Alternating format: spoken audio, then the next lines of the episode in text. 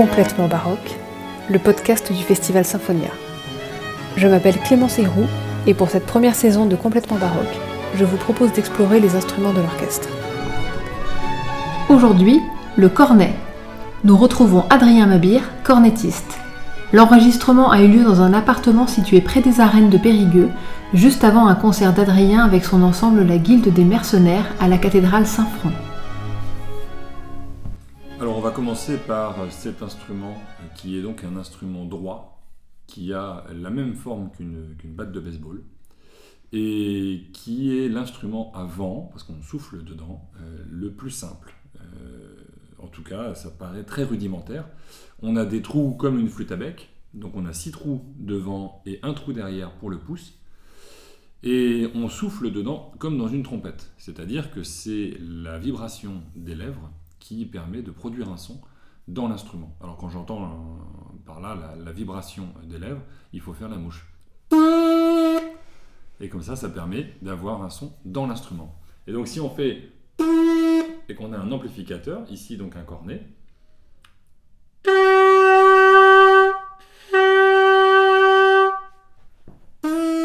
c'est exactement la même chose. Et donc ça permet d'avoir un ampli, comme si on, soufflait dans une, une vuvuzela, hein, pour ceux qui se souviennent de la, Coupe du Monde 2010.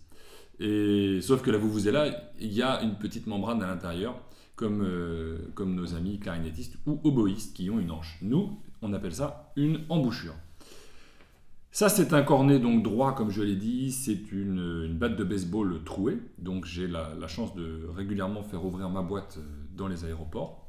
Et euh, c'est donc très rudimentaire. Alors, c'est un instrument qui euh, double les, voix, qui est d'abord utilisé pour doubler les voix, et qui euh, est utilisé grosso modo, on va dire, partout en Europe, mais plus principalement en Italie, euh, dès le XVe siècle. Et on voit, si on regarde les, plafonds des églises, pour celles qui sont, qui sont encore intactes, on voit des petits anges qui sortent comme ça de, des tableaux et qui euh, joue d'un instrument droit. Et souvent, on s'est posé la question de se dire Ah, mais ce sont des petits anges qui jouent de la flûte. Et en réalité, non, parce qu'il n'y a pas de bec sur ces représentations peintes.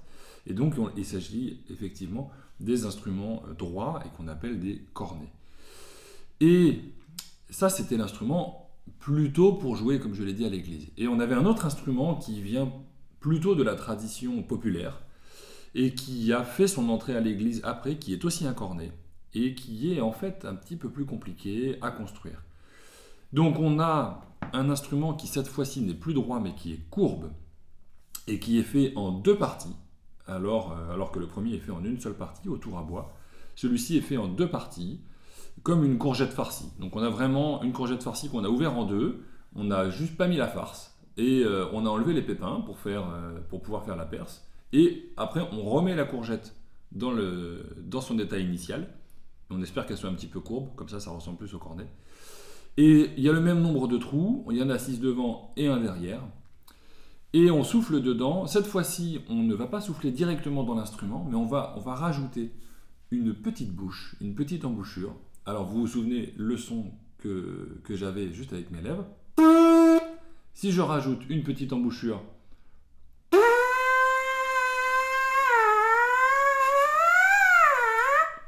Et de cette embouchure qu'on insère dans le cornet, exactement comme les cuivres modernes où la trompette, le trombone, le corps et le tuba, on va insérer une embouchure aussi dans euh, l'amplificateur qui est, euh, l'instrument. Là, on, donc, on insère cette embouchure dans le cornet pour avoir un autre son.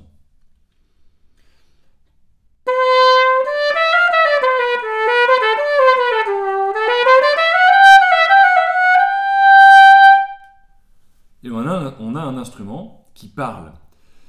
Donc, voilà les deux instruments, le cornet, le premier, le droit, et le deuxième, que l'on appelle le cornet à bouquin.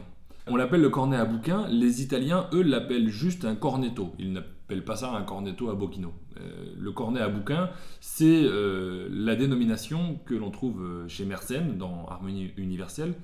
Et en fait, c'est une corne à bouche, parce qu'il a vraiment une forme de corne, et sur laquelle on ajoute une petite bouche. Alors la petite bouche, elle, elle est vraiment faite en corne. C'est une vraie corne de vache qui est euh, donc taillée, hein, parce qu'elle est beaucoup plus petite, alors que l'instrument est en bois. J'ai aussi, euh, dans ma collection, j'ai la chance d'avoir une vraie corne d'Oryx euh, que j'ai trouvée chez un taxidermiste à, Anvers, et dans laquelle on a réussi, à, le, facteur avec qui je travaille, qui s'appelle Serge Delmas, a réussi à, à, me faire un instrument entier dans une vraie corne d'Oryx. C'est un instrument qui sonne extrêmement fort. Et alors vous allez me dire, mais pourquoi on s'est compliqué la vie? Parce que finalement, on avait un instrument, je reprends le droit, qui marche quand même très bien.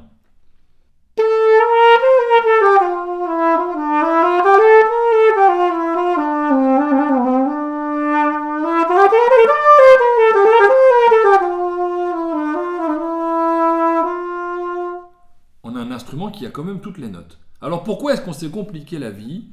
À se dire, au lieu d'avoir un instrument droit en une seule partie, facile à faire autour, on va prendre un instrument en deux parties, qu'on va coller l'une sur l'autre, et on va recouvrir le tout, parce que l'instrument n'est pas très stable à cause de la, des colles utilisées à l'époque, on va recouvrir le tout de parchemin, parce que le, courbe est recouvert de parchemin ou de cuir, mais celui-ci c'est du parchemin. Alors c'est quand même beaucoup plus compliqué finalement à construire que l'instrument droit. Eh bien la raison est avant tout symbolique. En fait, les, instruments euh, courbes ont cette, euh, symbolique. Euh, en France, on appelle ça, il y a d'autres instruments qui viennent de la famille des chromornes que l'on appelle les tournebouts. Et nous, le cornet à bouquin, ça fait souvent penser au cornu, au diable. Et donc, le, cornet courbe peut avoir souvent une symbolique plutôt infernale, c'est-à-dire des enfers. Quand Monteverdi veut faire parler euh, le monde des enfers euh, dans son Orfeo, euh, quand vous connaissez l'histoire d'Orphée hein, qui va chercher Eurydice, et au moment où, il, remonte des, enfers, il est accompagné, non, au moment où il est aux enfers, pardon, il est accompagné de, il est accompagné donc de différents instruments et il est accompagné aussi de deux cornets qui, euh, qui jouent euh, comme ça avec lui. Il y a des violons, les, cornets et la, harpe qui symbolise la lyre d'Orphée. Et, là, Monteverdi préconise donc l'usage des instruments, euh, des cornets, des cornets courbes. Alors que le cornet droit va plutôt, comme je le disais tout à l'heure, symboliser le monde céleste et, et par là justement doubler les, doubler les voix, avoir plutôt un rôle annonciateur de, de la vie éternelle. le... Alors ce qui est paradoxal, c'est que plus tard, on était parti, souvenez-vous, du 15e siècle, arrivé au 17e siècle, en fait c'est l'instrument euh, courbe qui euh, va plutôt finir par être plus utilisé, car euh, il sonne beaucoup plus fort. Et le fait de lui ajouter une embouchure permet de travailler sur la taille de ce que l'on appelle le grain, c'est-à-dire le, trou qui est la taille du trou qui est à l'intérieur de l'embouchure. Et ça permet comme ça de, pouvoir ajuster vraiment euh, un instrument qui sonne euh, beaucoup plus rapidement et beaucoup plus fort. Et, donc l'instrument va être, euh, va être utilisé cette fois-ci de manière beaucoup plus virtuose. Et donc va, va, pouvoir rivaliser très clairement avec le, violon, hein, qui est un instrument facile, comme chacun sait. Et, le, et donc va avoir une littérature immense qui va être, lui être dédiée. On a pour ça euh, énormément de, sources, que ce soit vraiment des, euh, sonates euh, et des canzones. Donc vous voyez le lien avec la musique vocale. Parce que d'abord, les pièces pour instruments s'appellent des canzones. Ce sont aussi des chansons, même si nous n'avons pas de texte. Et quand j'entends énorme, c'est-à-dire que si vous prenez toute la littérature écrite aujourd'hui et connue à ce jour euh, pour euh, le cornet à bouquin, on dépasse, euh, on dépasse de, loin la littérature écrite pour la trompette. Malgré le fait que la trompette est, est, utilisée depuis à peu près la même époque, depuis le XVe siècle jusqu'à aujourd'hui.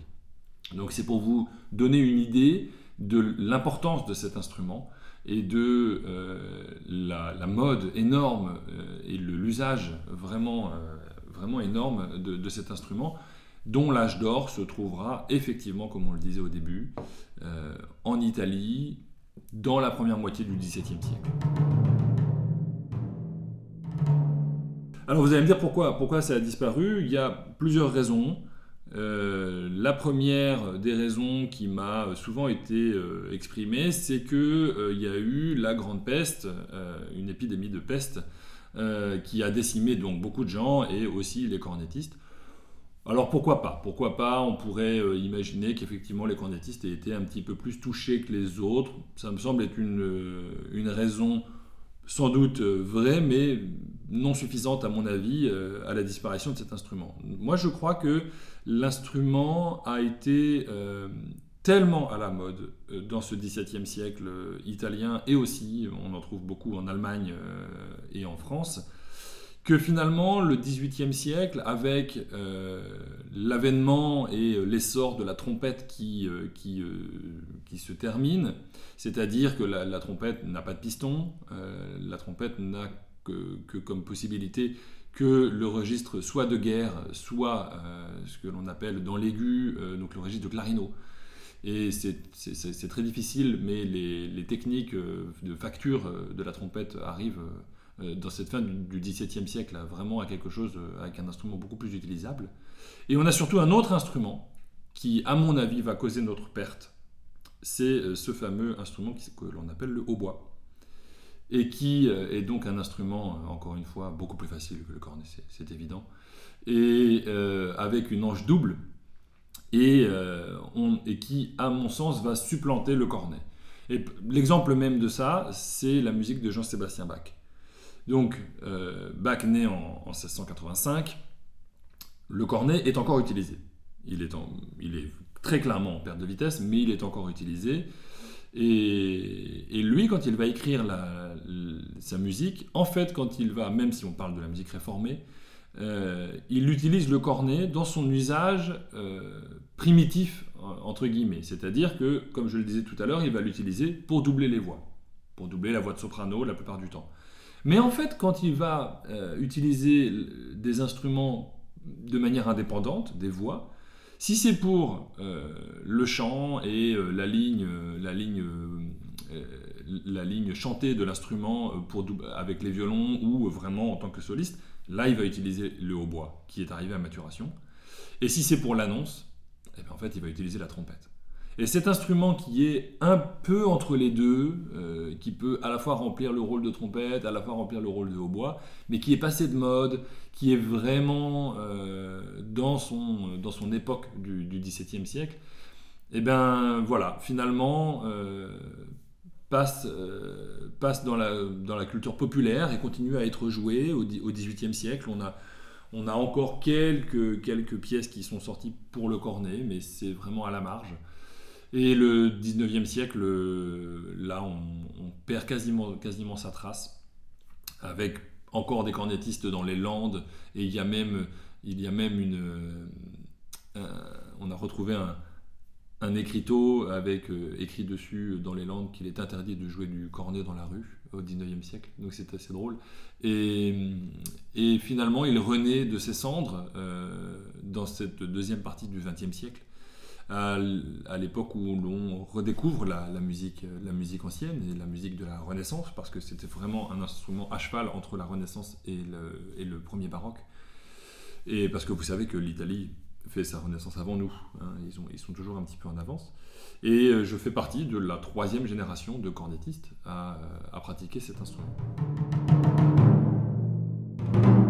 Ce ne sont pas des instruments originaux, les, instruments que je pratique euh, ici, ce sont des copies, des copies euh, donc d'instruments qui sont conservés dans des musées. Euh, l'instrument droit, celui-ci est, en buis. Et là, celui-ci, c'est un, en cormier. Donc, c'est cet arbre qui donne des fruits que l'on ne peut pas manger, en fait, qui sont des fruits noirs très durs.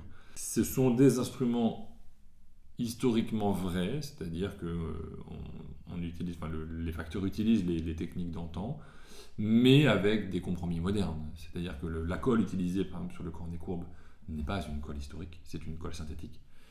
Euh, mais elle tient aussi beaucoup mieux. Donc l'industrie nous a quand même apporté des choses intéressantes.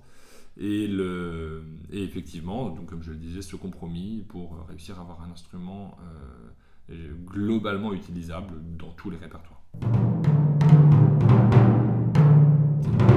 Et le, cornet euh, doit aujourd'hui, et il y a encore un petit peu de, travail, doit aujourd'hui, dans, l'imaginaire collectif, être considéré comme un instrument qui est abouti. Parce que lui n'a pas connu d'évolution depuis le, XVIIe siècle. Euh, voilà, notre prochain défi, ça va être de considérer la famille des cornets euh, comme un instrument, tout court, mais pas un instrument ancien. Alors moi j'ai une formation de trompettiste classique, entre guillemets, c'est-à-dire conservatoire à Caen. Et quand j'avais 17 euh, ans, un ami m'a offert un, disque de, trompette baroque. Et je m'étais jamais vraiment intéressé à, cette période. Et ça a, été un peu un bouleversement pour moi. Je me suis dit, mais en fait, c'est l'instrument qui m'a plu. C'est vraiment la, trompette baroque. Et j'ai dit, ah, j'ai envie, envie, de jouer, jouer ça. Je, trouvais le, le, répertoire intéressant. Je trouvais que le son des, instruments était, intéressant. Et donc je suis allé voir le, professeur de, de, lutte du conservatoire de Caen euh, à l'époque en lui disant voilà, j'y connais rien, j'ai envie de jouer la trompette baroque. Euh, est-ce que, est que tu connais quelqu'un qui peut m'aider euh, à faire de, la trompette baroque? Et il a eu cette phrase que je, dont je me rappelle encore aujourd'hui. Il m'a dit non, non, non, je n'ai pas dans mon entourage proche quelqu'un qui joue la trompette baroque. Mais j'ai un copain qui joue du cornet à bouquin. Et je suis resté un peu bloqué. J'ai dit, mais de quoi? Il joue de quoi? Et il a, eu, il a été génial. Il m'a dit, t'inquiète pas, c'est presque pareil. Alors que ça n'a aucun rapport. ça n'a aucun. En tout cas, c'est quand même très très différent. Mais du coup, j'ai rencontré ce, cet ami donc, euh, qui s'appelle Hervé Andéol, qui est, qui est un amateur, euh, mais qui m'a donné goût au cornet à bouquin, qui m'a passé un instrument, on a, bricolé des trucs. Ça s'est fait vraiment comme, euh, comme quand vous êtes dans une cuisine, vous avez plein d'ingrédients, vous ne savez pas dans quel sens il faut, faut, faut, prendre l'affaire. Euh, mettez la farine euh, avec le poivre, vous au début vous faites n'importe quoi. Et puis bon, bah, à la fin ça donne quelque chose. Voilà. Alors c'est bon, le, premier truc on peut pas le manger, mais petit à petit bah, on progresse, on reprend les choses dans l'autre sens. Et puis voilà, j'avais vraiment cette sensation d'être d'être face à un monde qui s'ouvrait à moi, donc quand j'étais, j'avais, j'avais, euh, j'avais 17 ans. Alors je peux vous jouer euh, la pièce, sans doute la plus connue, qui est le début de, de, dont, dont, je parlais tout à l'heure, et donc de la fameuse toccata que l'on a au début de, au début de l'œuvre.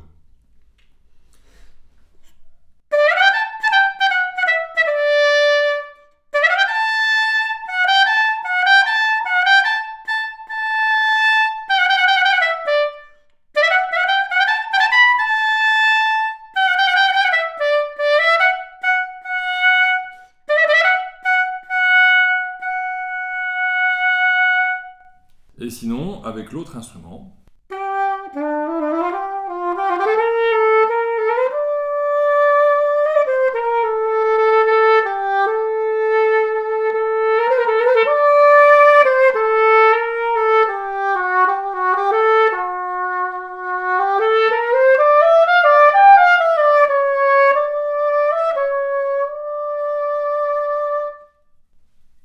C'est la fin de cette première saison de Complètement Baroque, un podcast du Festival Symphonie en Périgord. Merci beaucoup pour votre écoute et à bientôt au concert.